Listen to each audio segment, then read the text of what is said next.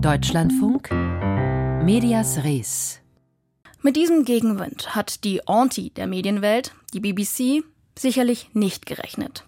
Der Sender hatte den beliebten Sportmoderator und Ex-Nationalspieler Gary Lineker suspendiert.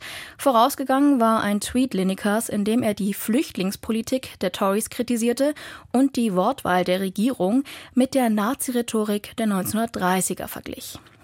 Die erfolgreichste Fußballsendung des Landes fand also ohne Lineker statt, aber, und jetzt kommt die Überraschung, auch ohne alle anderen Beteiligten. Denn zahlreiche Mitarbeitende der Fußballsendungen solidarisierten sich mit dem Moderator und so lief statt Sportkommentar, Live-Moderation und Spielanalyse nur ein Zusammenschnitt des Spieltags.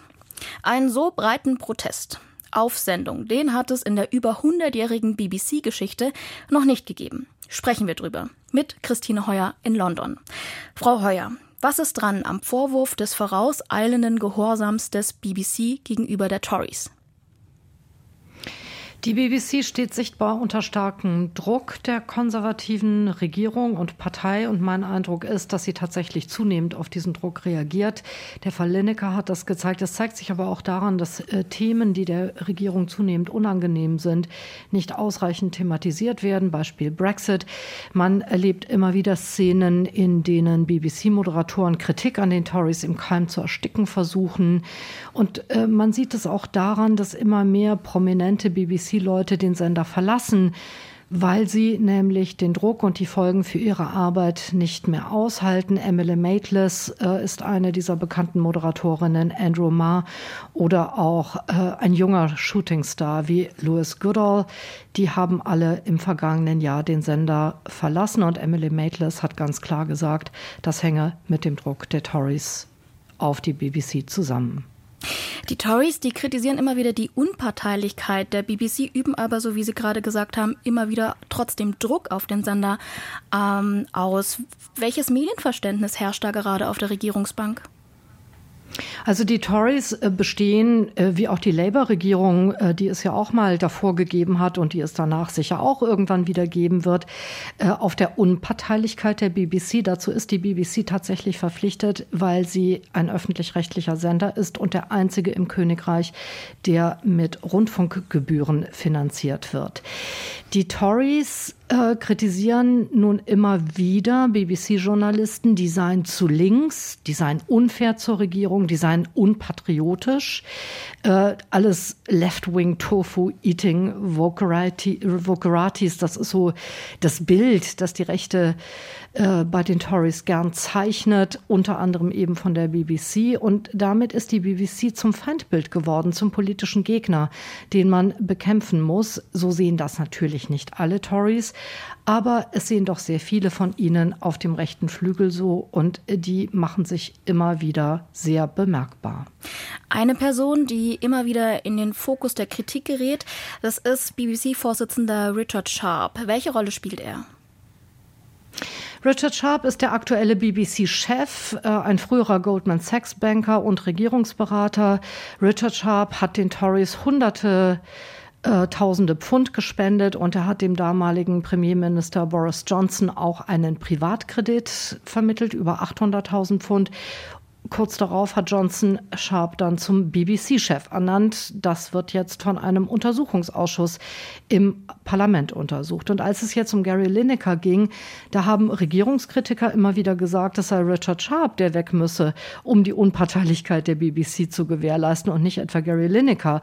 Und noch schlimmer eigentlich der Fall Robbie Gibb, äh, Kommunikationschef unter Theresa May, ein Hardline-Brexiter. Auch er sitzt im BBC-Vorstand und nimmt von dort nach Aussagen von BBC-Kolleginnen direkten Einfluss auf redaktionelle Entscheidungen, was er natürlich gar nicht darf. Auch da sagen Kritiker der Tories, das verstößt gegen die Unparteilichkeitsregeln der BBC und dass Robbie Gibb seinen Posten verlieren müsse. Und wir werden in den kommenden Tagen und Wochen sicher sehen, ob der Fall Lineker jetzt eben Konsequenzen hat, zumindest mal für Richard Sharp. Sprechen wir über Konsequenzen. Lineker und die BBC haben angekündigt, dass es jetzt doch weitergeht für Gary Lineker als Moderator. Aber was folgte noch? Also erstmal soll es nur eine unabhängige Untersuchung der Unparteilichkeitsregeln geben. Gelten die auch für die privaten Social-Media-Accounts von BBC-Gesichtern? Gelten die für freie Mitarbeiter? Gelten die nicht nur für Leute in Politik, sondern eben zum Beispiel auch im Sportressort? Das ist alles nicht klar und soll jetzt geklärt werden. Bis das soweit ist, wird einige Zeit vergehen und in dieser Zeit, sagt die BBC, werde sich Gary Lineker an die Regeln halten. Man kann davon ausgehen, dass er nicht gleich wieder einen Tweet wie den über die Tory-Flüchtlingspolitik absetzt, aber er hat seine Worte nicht zurückgenommen und sich erst recht nicht entschuldigt.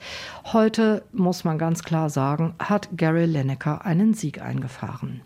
Die BBC, die steht international für renommierten Journalismus.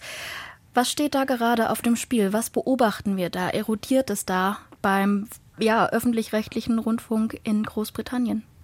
Ja, und auch insgesamt. Ich denke, deshalb spielt, äh, steht extrem viel auf dem Spiel. Die BBC ist der Prototyp für den öffentlichen Recht, äh, öffentlich-rechtlichen Rundfunk in aller Welt. Und wenn die BBC in die Knie geht, dann werden, werden andere Sender in anderen Staaten folgen. Wir haben ja schon längst ganz ähnliche Diskussionen, etwa eben auch in Deutschland mit der Kritik an den öffentlich-rechtlichen, an ihrem Personal, ihren Inhalten, an der Rundfunkgebühr.